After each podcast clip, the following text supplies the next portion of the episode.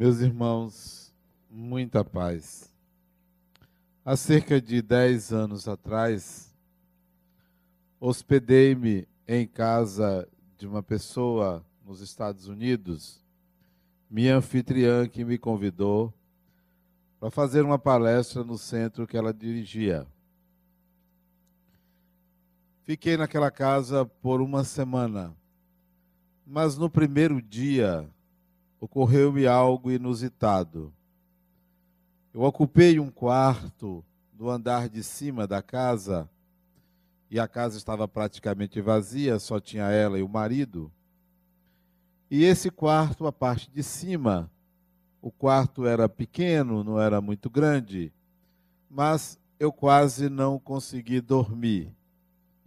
Incomodou-me uma presença espiritual naquele quarto.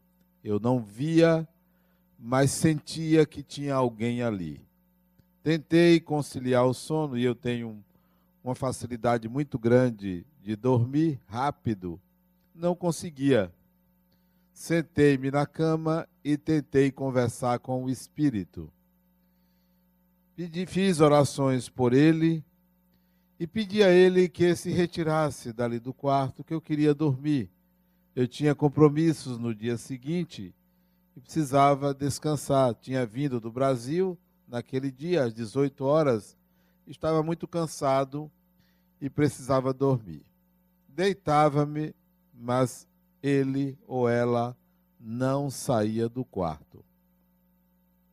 Eu então sentava na cama e tentava conversar quem era, o que queria, o que eu poderia fazer mas não obtinha nenhuma resposta.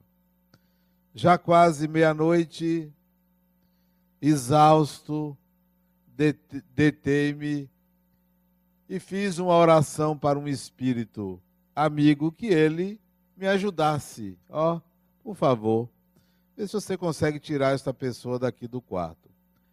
Ao invés de fazer isto, ele me retirou do corpo e eu vi a pessoa era uma jovem mulher que estava nua, acocorada do lado da cama, com um ar de transtornada, não tinha noção do que estava acontecendo, não sabia por que estava ali.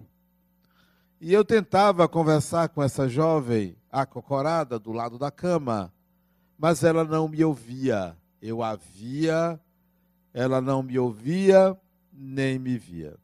Simplesmente com a ajuda do Espírito, aplicamos passes nesta jovem mulher e ela então foi tomando consciência de si. E esse Espírito então a retirou do quarto e eu então consegui de fato descansar. No dia seguinte, relatei para a dona da casa o que tinha acontecido, reclamando dela que eu queria uma recepção melhor. Ela me convidou, deveria ter ali alguém melhor para me receber, e eu encontro uma pessoa doente no quarto. Por que, que ela não fazia o evangelho? Por que, que ela não buscava uma maneira de fazer uma asepsia no ambiente da sua casa? Algo salutar para todos nós. Você já se perguntou? Quem frequenta a sua casa? Quem dorme no seu quarto com você? Quem circula nos ambientes da sua casa? E não pense que isto é pura imaginação. Isso é real. Isso é de fato algo que ocorre no nosso dia a dia.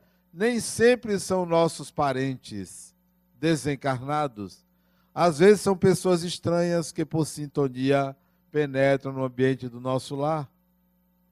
E aí eu coloquei para ela: olha, aconteceu isso com essa pessoa, não sei quem é.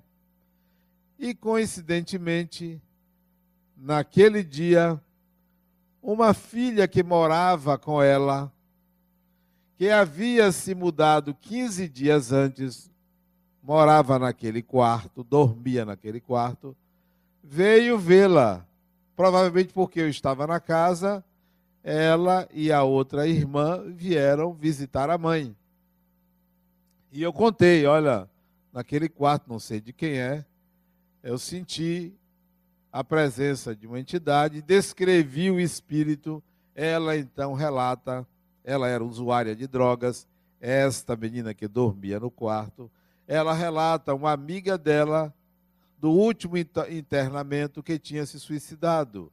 E era esta amiga que estava ali no quarto, que frequentava o ambiente da casa dela. A amiga que também era usuária de drogas e havia se suicidado. Nossos parentes, nossos amigos, os espíritos que têm sintonia conosco, nos acompanham, nos levam para os ambientes, tanto quanto nós levamos eles para os nossos ambientes. São as nossas companhias espirituais. Certamente eu mereci isso, mas não foi a primeira vez. Geralmente, quando eu viajo e vou dormir em ambientes diferentes da minha casa, isso acontece. Doutra feita foi na Suíça, em Genebra. Também fui convidado a fazer uma palestra num centro espírita em Genebra e me hospedei em casa de um casal que estavam sozinhos. Era um sobra, uma casa de três andares e eles me botaram para dormir no porão. Mas o porão era um apartamento porão, espaçoso, enorme. Dava fundo para uma estação ferroviária.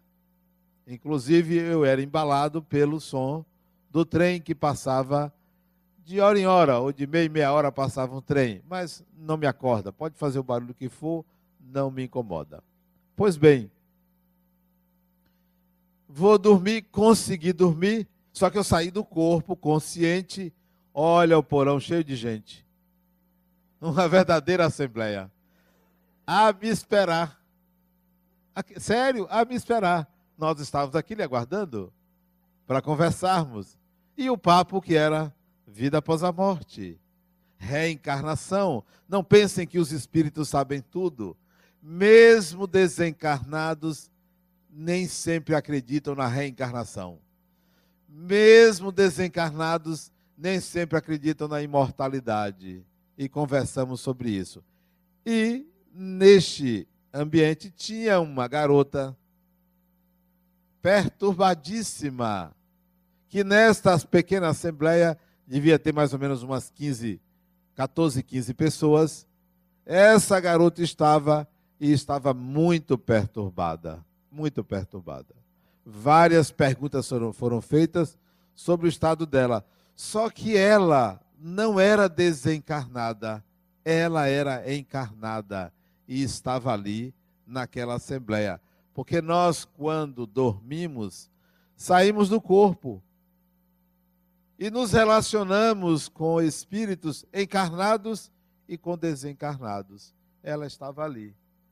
Estava muito perturbada, conversamos, dei opiniões sobre o processo dela. Ela era filha do dono da casa.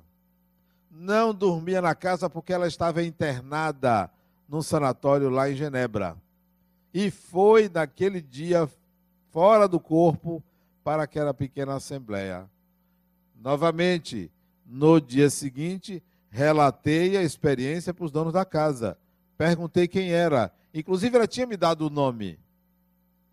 Por sinal, este casal, depois disso, isso, veio, voltou para o Brasil, veio aqui para Salvador. Tive a oportunidade de almoçar com eles, mas a filha ficou lá porque ela tinha problemas mentais. Ela tinha um transtorno psíquico, ela é psicótica. Essa relação com os espíritos leva-nos a uma outra dimensão de realidade. Há outra vida que nós não damos conta. Muitos veem a vida apenas pelo plano material. Encaram a vida como nascer, crescer, estudar, trabalhar, ganhar dinheiro, namorar, ter o seu lazer, adoecer e morrer. Como se a vida só fosse isso. E já é muito isso já é muito. Mas se tivessem uma visão de que a vida é a vida espiritual, levariam esta vida que é complexa com muito mais leveza. Voltem milhares de anos atrás e pensem no ser humano que habitava as cavernas, quando não havia civilização, quando eram tribos, nômades ou em torno da água. O que pensava aquele ser humano primitivo? Será que ele imaginava a civilização que viria milhares de anos depois, a nossa civilização? Jamais poderia imaginar. O que tinha na cabeça, na mente, o ser humano primitivo? Apenas sobrevivência, apenas lidar com as intempéries, apenas forrar o estômago, apenas proteger-se. Não sonhava, não imaginava o que nós hoje sonhamos e imaginamos. Imaginaria aquele ser humano de milhares de anos atrás, cem mil, duzentos mil anos, um milhão de anos atrás, imaginaria que seria possível um ser humano falar no microfone ou num aparelho e ser ouvido a milhares de quilômetros de distância? Imaginaria a existência de ondas eletromagnéticas? Imaginaria? Não imaginaria. Jamais imaginaria. O mundo dele era um mundo limitadíssimo. Era um mundo pequeno e restrito. Imaginaria aquele ser humano que um rotor girando a uma alta velocidade, imprensado por dois ímãs, geraria energia elétrica? Não imaginaria jamais. Pois bem, comparem-se. Hoje, aquele ser humano do tempo das cavernas, quando você hoje fica em dúvida sobre a realidade espiritual, é a mesma ignorância, é o mesmo mundo pequeno. Não imagina que está aqui reencarnado, não avalia a complexidade disso. Porque vive um sistema limitado, restrito da vida material, cuidando do corpo, preocupado com o corpo, preocupado com as contas a pagar, preocupado com a vida alheia, preocupado com o seu lazer. Não imagina que há um plano maior, que há um sistema maior, muito mais complexo, em que você vem e volta, e que você está aqui vivendo uma nova personalidade. Há quem não entenda isso, porque fala na reencarnação como se fosse algo simples. Não é algo simples. Você já imaginou você tornar-se uma outra pessoa, tendo o conceito de pessoa personalidade? Você já imaginou sua essência vivendo uma outra realidade, se comportando de uma forma diferente de antes? É uma outra pessoa. É um ser humano com outros implementos, outras habilidades, mas com as mesmas tendências. Isto é muito complexo. A maioria prefere pensar assim: isso é crendice. Isso é crença. Não se dá o trabalho de analisar, de estudar, de avaliar, de entender. Prefere viver uma vida pequena. Prefere viver uma vida menor. E vão vivendo como os primitivos viviam nas cavernas. Imaginaria ele que um ser humano seria capaz de construir um prédio de não sei quantos andares não imaginaria. Um motor, um celular, não imaginaria. Somos nós que desviamos a nossa mente para preocupações exclusivamente materiais. Quando pensa em espíritos, pensa em religião, desvia de novo. Desvia de novo. Nada contra a religião, mas em muitos casos cega. Dificulta uma percepção da realidade, porque entra com crenças, com rituais, entra com salvação. Assisti agora há pouco na televisão, você falando do Corpus Christi, da importância do corpo de Cristo. E eu fico, fiquei pensando, será que ele um dia vai entender que o corpo é o que tem menor relevância, que o mais importante é ter conhecido um ser humano, Jesus, que viveu autenticamente, que pregou uma mensagem de renovação, de espiritualização, de percepção de que há um reino espiritual. Não. Prefere buscar ali a salvação, buscar ali uma consolação que não leva o indivíduo para curar-se, mas sim para se manter como subserviente, dependente, numa vida primitiva. É o que muitas religiões fazem. Mantém uma espécie de clientelismo. Não devolve ao espírito a sua autonomia, a sua liberdade, o seu a sua vontade de ser livre, de crescer. É preciso que nós encaremos a vida espiritual de uma forma menos medrosa. Encaremos a vida espiritual de uma forma longe da crença. A primeira afirmação deve ser: eu sou um espírito e eu quero entender a minha condição de espírito.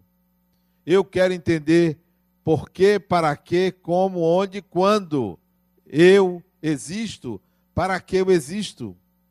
Você já se perguntou o que você está fazendo aqui? Mas esse aqui não é nesse ambiente. Esse aqui não é na terra.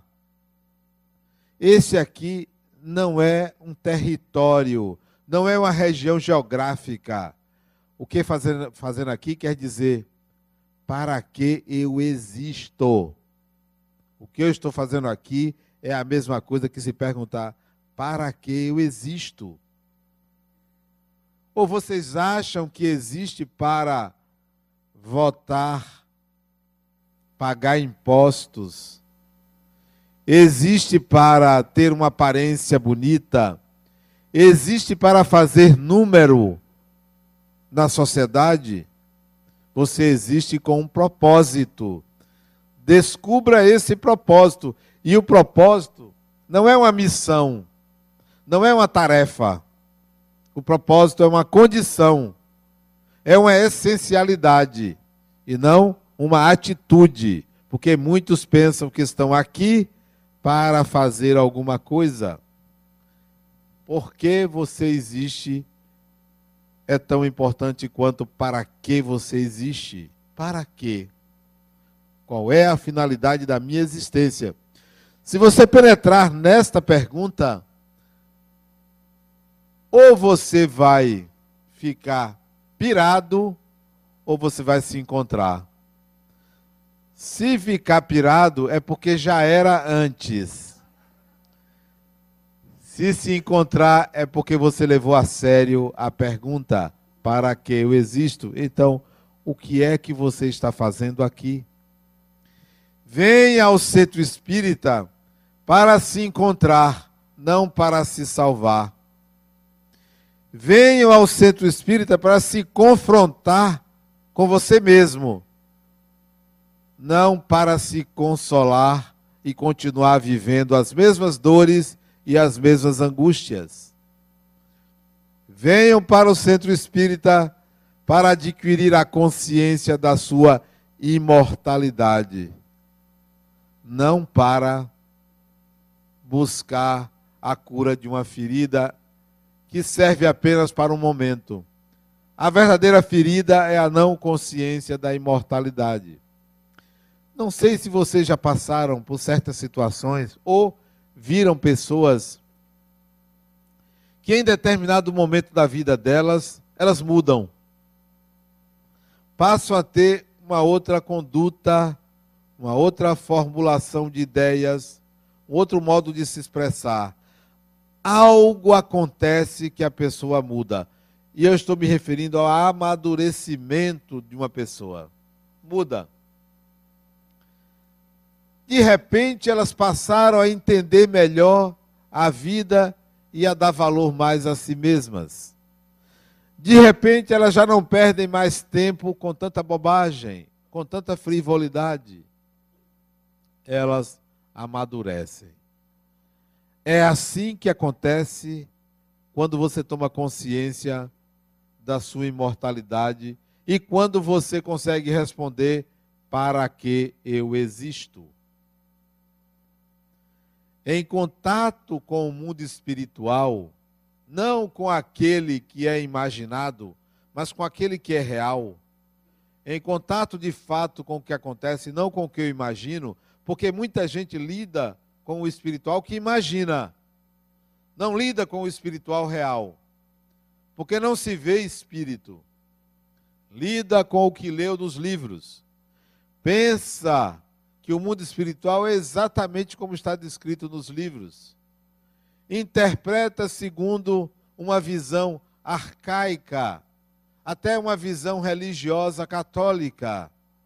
Não percebe que a vida espiritual ela é muito mais complexa do que dividir pessoas em boas e em más, do que dividir pessoas em espíritas ou não espíritas. A realidade é muito mais complexa. Como é complexa a nossa realidade? Aqui não tem ninguém igual a ninguém. Todos somos diferentes. No mundo espiritual a mesma coisa. Só que nós colocamos ou são mentores ou são obsessores. Ora, é de uma simplificação, me desculpem, burra, a gente entender que a realidade espiritual é assim. São pessoas, são seres humanos, são diversidades, são individualidades. Por que, que nós enquadramos? De repente, no mundo espiritual, ou tem pessoas que lidam com o evangelho, ou não tem. Então, dividimos novamente em duas categorias. Será que um contador desencarnado iria mandar mensagens de contabilidade? Não, ele manda mensagens evangélicas. Será que o engenheiro mandaria mensagens técnicas? Não, ele manda mensagens evangélicas. Será que só tem isso para dizer? Isso é condicionamento. Somos condicionados a esse sistema. Não entendemos que a realidade espiritual é extremamente diversa e complexa. Se faz muita coisa, se vive muita coisa nós não imaginamos o que, que se vive quando estamos encarnados. E quando estamos desencarnados, alguns se limitam de tal forma que também tem uma vida pequena desencarnado.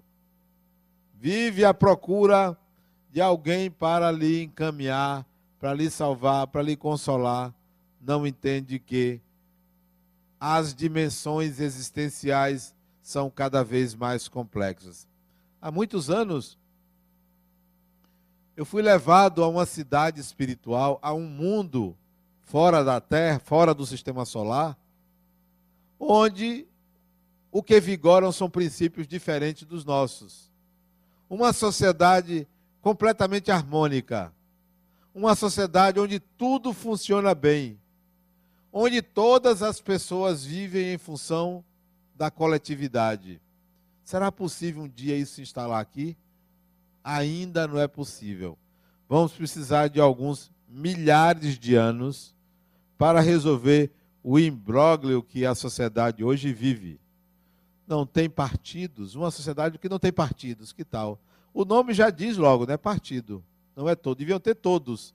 Não tem todos, só tem partidos. Uma sociedade que tem partidos é uma sociedade partida. Uma sociedade que você tem que escolher entre um ruim e um pior, é uma sociedade péssima. Uma cidade em que um candidato fala mal do outro, uma cidade péssima. Será que vai existir um dia que você diga, escolham ele, porque ele é melhor do que eu? E o outro diga, não, escolha ele, porque ele é melhor do que eu. Você não encontra isto aqui. Você encontra nesta sociedade as pessoas querendo diminuir as outras, prejudicar as outras para se beneficiar. Hoje eu estava conversando com um amigo meu, hoje de tarde, lá na minha casa, ele chegou para mim e disse: Adenauer, eu fui vítima do sistema. Eu fui vítima da minha ignorância. Corrompi e recebi um processo nas minhas costas. E eu reforcei e disse: merecido. E ele é meu amigo, merecido. Disse: é, mas não tem jeito. Eu nunca mais vou fazer isso. Mas é, isso tem uns, uns três anos atrás. Mas recentemente eu tentei voltar a trabalhar com a mesma coisa encontrei a mesma exigência de propina. Recuei porque já aprendi. Eu pergunto a vocês: quando é que essa sociedade vai extinguir esse câncer chamado corrupção? Quando é? Claro que em níveis diferentes existem várias corrupções. Cada um de nós sabe o seu limite, até onde vai, o que faz, como faz. Mas a corrupção está em todos os níveis. Será que no mundo espiritual também tem? Claro que tem. Porque desencarnou não vira santo. Tem gente que acha que desencarnado virou santo, né? Era um santo marido. Quando estava encarnado não valia nada. Mas desencarnou virou santo, porque ninguém quer ter tido ou quer ter um defunto ruim. Quer ter um defunto bom, para não assombrar. Né? não tem a honestidade de dizer, não valia nada. Espero que mude depois da morte. Eu diria isso. As pessoas escondem, escamoteiam por quê? Porque tem medo, porque não são autênticas, porque não vê a realidade espiritual como ela é. Vê segundo um modelo, um plano idealizado. Não é assim. Também, há alguns anos atrás, me lembro como se fosse hoje, na sala da casa de minha mãe, saio do corpo e um espírito me chama para passear. Era um homem louro, alto, né? Muito diferente de mim, não tinha a menor eh, semelhança com um brasileiro, e ele me leva para conhecer uma colônia espiritual. Esse homem tinha traços alemães, traços alemães. Me leva me puxa e me leva a conhecer uma colônia espiritual fundada no século XVIII. Esta colônia, aqui próximo de Salvador, era uma colônia só de negros desencarnados. Só de negros. E ele me levou para conhecer. Fica, ou ficava, não sei se ainda existe, isso tem alguns anos, acima da ilha de Taparica. Acima da ilha de Taparica. E eu me lembro que ele me levava para conhecer várias, é, é, várias casas dessa colônia. Eram casas muito simples, pequenas. Fora, foram erigidas por escravos desencarnados. E eu falava para as pessoas que tinha acontecido isso comigo, não acreditavam, mas como? Já deve ter havido mudanças. Eu disse, olha, eu não vi mudança nenhuma. Mas o mundo espiritual não é assim. Esse foi o que eu vi. Eu não imaginei, eu estava lá. Não me foi dito, eu entrei nas casas. As pessoas criam fantasias, criam palácios, criam monumentos, criam situações semelhantes àquelas que são descritas nos livros religiosos. Quando é que você vai encarar a sua espiritualidade, a sua realidade. Não, não aceite uma realidade que você não tenha vivido e sentido. Nunca quis que nenhum espírito aparecesse para mim que não fosse uma realidade. Não quero uma fantasia. Não quero um faz de conta. Não apresento fenômenos que imagino. Ou eu sinto ou não existe. Ou acontece e eu possa ver como São Tomé, ou eu não acredito. Vou dizer, eu não sei. Para mim é preciso que eu sinta, que eu experimente. Vocês podem fazer a mesma coisa. Hoje, antes de dormir, deitados, peça a Deus o seguinte: eu quero ver, sentir a realidade espiritual sem desencarnar. Peça isso. Para reforçar, sem desencarnar. Peça, eu quero ver. Eu quero viver uma experiência com a entidade espiritual. Eu quero contactar. Eu quero conversar. Peçam isto. Todas as noites. Mas não façam como aquelas pessoas que pedem um sinal. Eu quero um sinal. Aí bate uma porta. Foi isto. Uma luz se acende, é um sinal. Não, não é não, não é assim. O sinal não é eu acho, tem que ser real. Tem que ser visto e sentido. Não pode ser imaginação. Será que você tem coragem? Ou vai continuar como o homem das cavernas, que nada imaginava, nada pensava, só cuidava da sua sobrevivência? Até quando você vai ficar assim? Espiritismo tem que ser levado a sério. Espiritismo não é água benta. Com todo respeito aos preceitos católicos, o Espiritismo não é para você vir aqui e dizer: Eu fui curado no centro espírita. Foi curado, maior responsabilidade para você recebeu alguma coisa a mais, maior responsabilidade, porque nada é de graça. Deus não dá nada de graça a não ser a existência. O mais é você que tem que buscar. Tudo é você que tem que buscar e merecer. Ainda tem isso, merecer. Ah, eu obtive uma graça. Se obteve é porque mereceu. Se mereceu é porque conquistou, ou nesta vida ou em outra vida nada vem de graça a não ser a própria vida. O resto é você que tem que buscar. Permaneça na inércia e você vai ver que você não anda para lugar nenhum. O planeta evolui, todo mundo evolui, você fica parado. Você fica naquela naquela lentidão, naquele sofrimento. A vida exige sacrifício e você tem que se sacrificar. A vida exige que você gaste energia. A vida exige atrito. A vida, a vida exige esforço. Não tem ninguém privilegiado. Não sou privilegiado.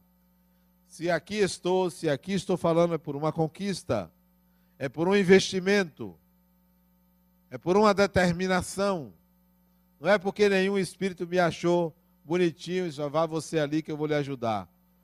Ou há reciprocidade ou você não vai para lugar nenhum.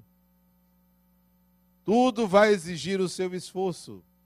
Então, quando se deitar, peça a Deus, ó, eu quero sentir essa realidade espiritual. Eu quero eu mesmo provar disso para que a minha vida na matéria seja melhor. E eu possa mais cedo desvencilhar-me dessas amarras, desses limites. Quantas pessoas vivem amarradas, limitadas, presas, prisioneiras das suas próprias crenças, do mundo pequeno que construiu para si mesmo. É uma libertação quando você insere a realidade espiritual no seu programa, no seu programa de vida. Imagine você com 30 anos pudesse pensar assim: bom, eu tenho mais 60 anos nessa encarnação. Eu vou me programar para alcançar determinados patamares. Sem o se, porque muitos colocam se, se Deus quiser, se eu conseguir isso ou aquilo, não. O se vai ser eu vou fazer isso, eu vou alcançar isto. Tudo dependendo de você. Planeje. Planeje assim o que é possível, não o que é impossível. Deixe algumas coisas para uma outra encarnação. Pode deixar. Pode deixar. Não há risco, não há perigo. Tem gente que faz tudo ou quer fazer tudo numa encarnação. Não consegue. Deixa algumas coisas para depois. A outra chegou para mim e disse: Adenauer, eu botei no meu blog é, razões para se casar. Razões para casar. E ela manda um e-mail para mim pedindo que ajude ela a se casar. E eu brincando disse a ela: deixe para a próxima, porque nessa tá difícil para você. Botei entre parênteses, está difícil. Botei risos. Tem coisas que você pode adiar. Você só não pode adiar a sua consciência da imortalidade. Não adie. Muita coisa você pode adiar. O que você não alcançar, você poderá alcançar em outra oportunidade. Gostaria de nascer, eu gostaria de nascer, preferencialmente, através de pais, como os que eu tive nessa encarnação. Porque isto é importante. O que é que eu mais prezei quando eu olho para trás e vejo meus pais? Eles insistiram no estudo, no meu estudo. Muita coisa eu não tive. Eram dez. Não tive a atenção que gostaria de ter tido, mas isso é irrelevante. O que para mim foi mais importante, me impulsionar a estudar. Eu gostaria de nascer com pais, através de pais, na próxima encarnação, que me impulsionasse a estudar. Para isso, eu começo a fazer conexões com pessoas semelhantes a isso. Uma garantia futura. Agora, se eu gastar meu tempo me vinculando a pessoas que só gostam da esbórnia, das orgias, de matar o tempo, eu vou me atrasar. Até logo. Não, com todo respeito, eu não quero esse tipo de companhia. Pessoas que perdem o tempo, que matam o tempo, que vivem à toa, sem vínculos. Então, eu já penso na próxima encarnação, quem seriam meus pais? Quem seriam meus pais? Será difícil fazer essa escolha? Não é difícil.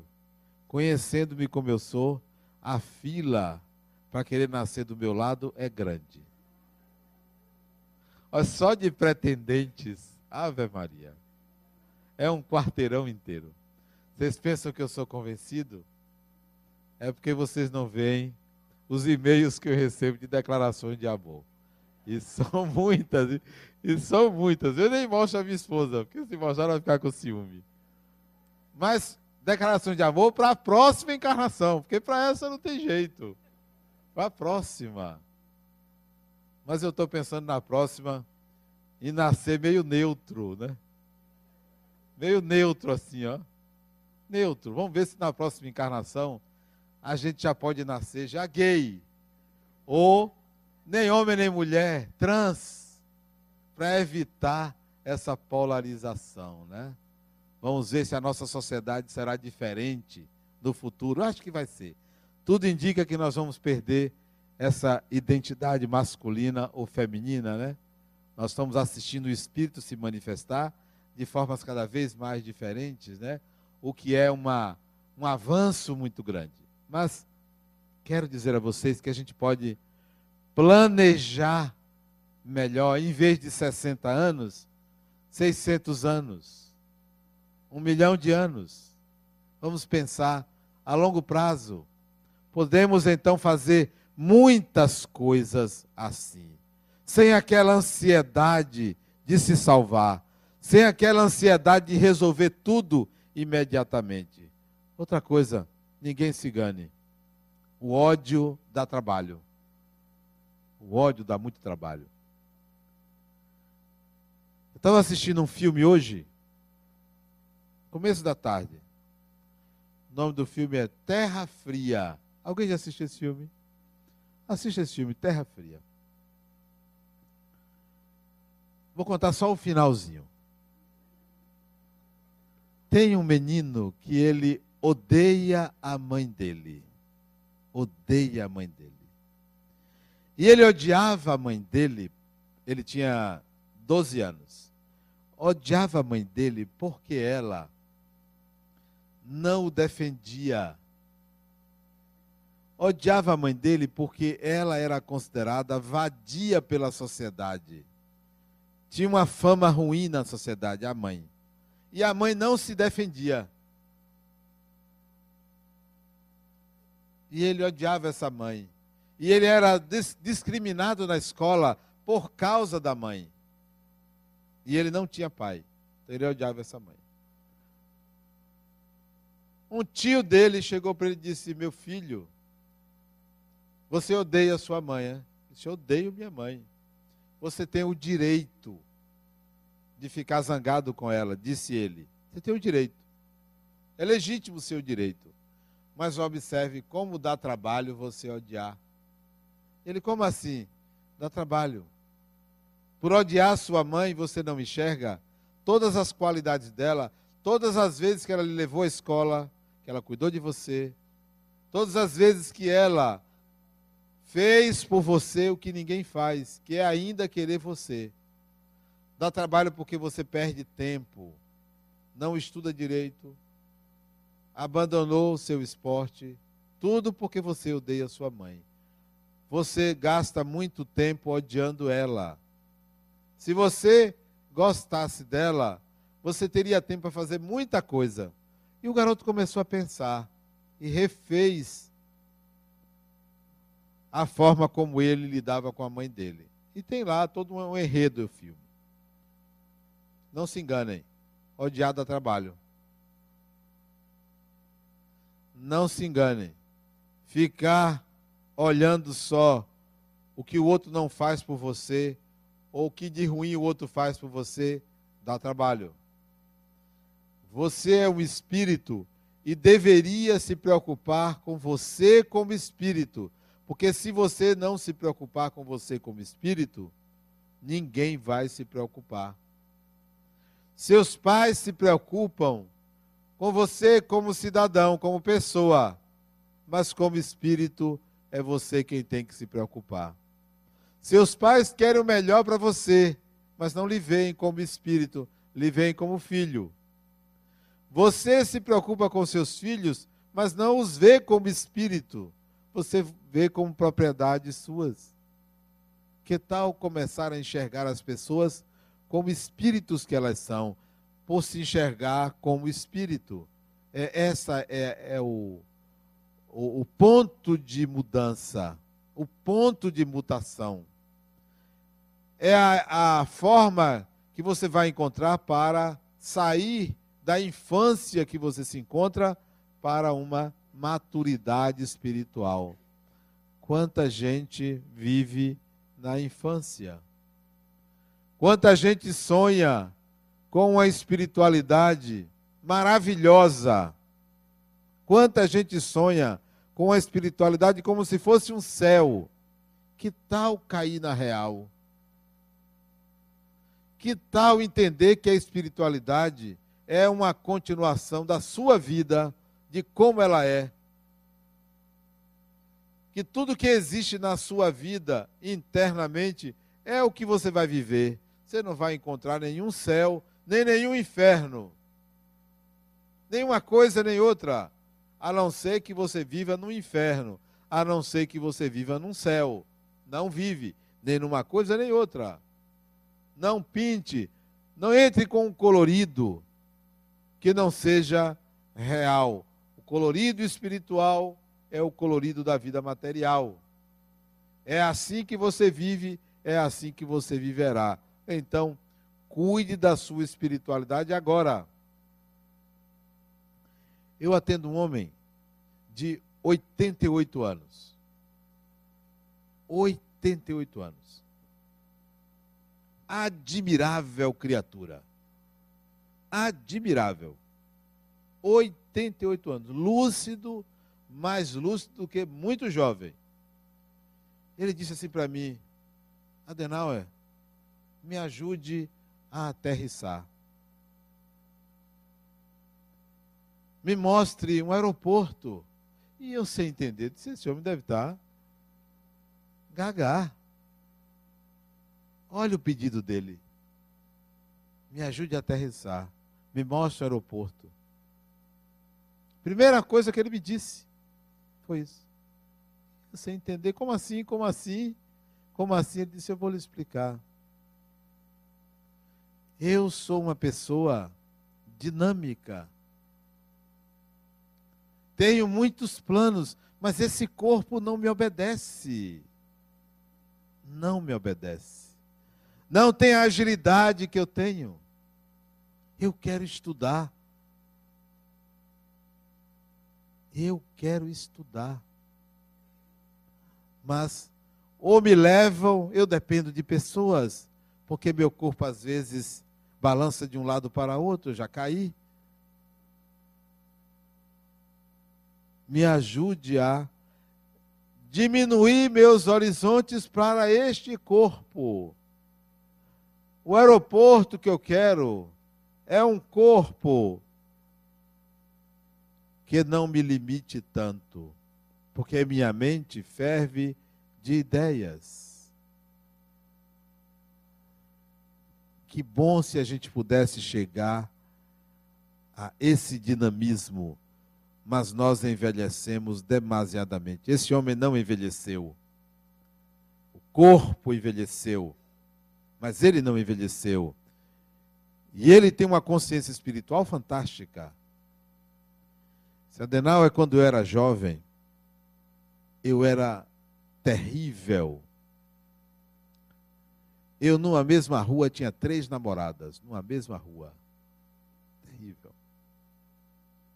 Ele se casou várias vezes, teve vários filhos, com várias esposas. É um sortudo, né? É um sortudo, né? Várias esposas, né? Mas hoje, hoje, eu penso diferente. Eu não sabia o que era amar, e hoje eu sei o que é amar. Na minha próxima encarnação, eu vou querer uma delas. Uma delas. Eu pergunto a mim mesmo: será que ela vai querer ele? Porque não funciona assim. Ninguém escolhe eu quero amar tal pessoa. O amor acontece. E ele deveria acontecer na mesma intensidade, né? Reciprocamente. Mas geralmente você ama fulano que ama cicano, que ama beltano. Geralmente é assim, né? É uma cadeia imensa de elos que se unem, né? Não, não pode ser assim. A gente nunca não escolhe. Você quer, mas o coração tem suas razões. Então esse homem me mostra a importância que é você pensar como espírito, que é você pensar a longo prazo. A morte, opa, resolva logo isso. Resolva logo a questão da sua morte. Resolva. Desmistifique a sua morte. Naturalize a sua morte. Eu já resolvi. Como é que eu quero? Mais ou menos quando? Não tem problema. A morte já é algo passado. Já aconteceu. Outro dia, em abril, 8 de abril, minha irmã ligou. Nosso irmão faleceu. Faleceu. Morte anunciada, prevista. Ele já previa, eu já previa. provavelmente ela também já previa. Não tem dor.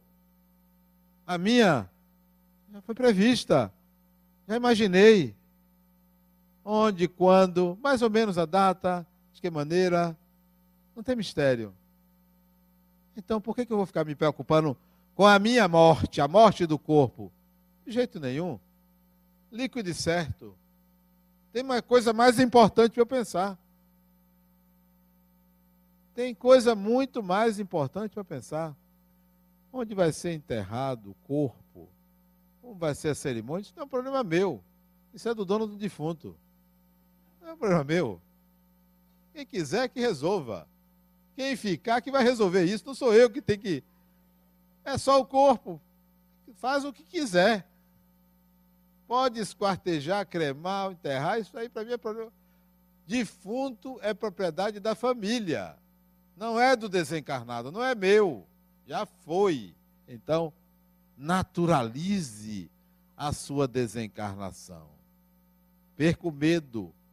Coloque na ordem dos acontecimentos comuns da evolução do espírito. Vai desencarnar. Evite deixar despesa para a família, porque tem desencarnado que é 171. É. É, tem desencarnado que não vale nada. Deixa a família com problema. Não tem dinheiro nem para o caixão. Olha. Então, Deixe uma, reserve uma quantia para isso, para evitar para que as pessoas digam, ah, não valia nada. Então, deixa alguma coisa. Tem gente que deixa dívida, né? Para a família. Olha que desencarnado um 71. Fechando a nossa conversa de hoje, a vida continua laicar. Queira sentir a espiritualidade em você não terceirize com ilusões e imaginações. A vida espiritual é a vida verdadeira e você é um espírito imortal. Muita paz.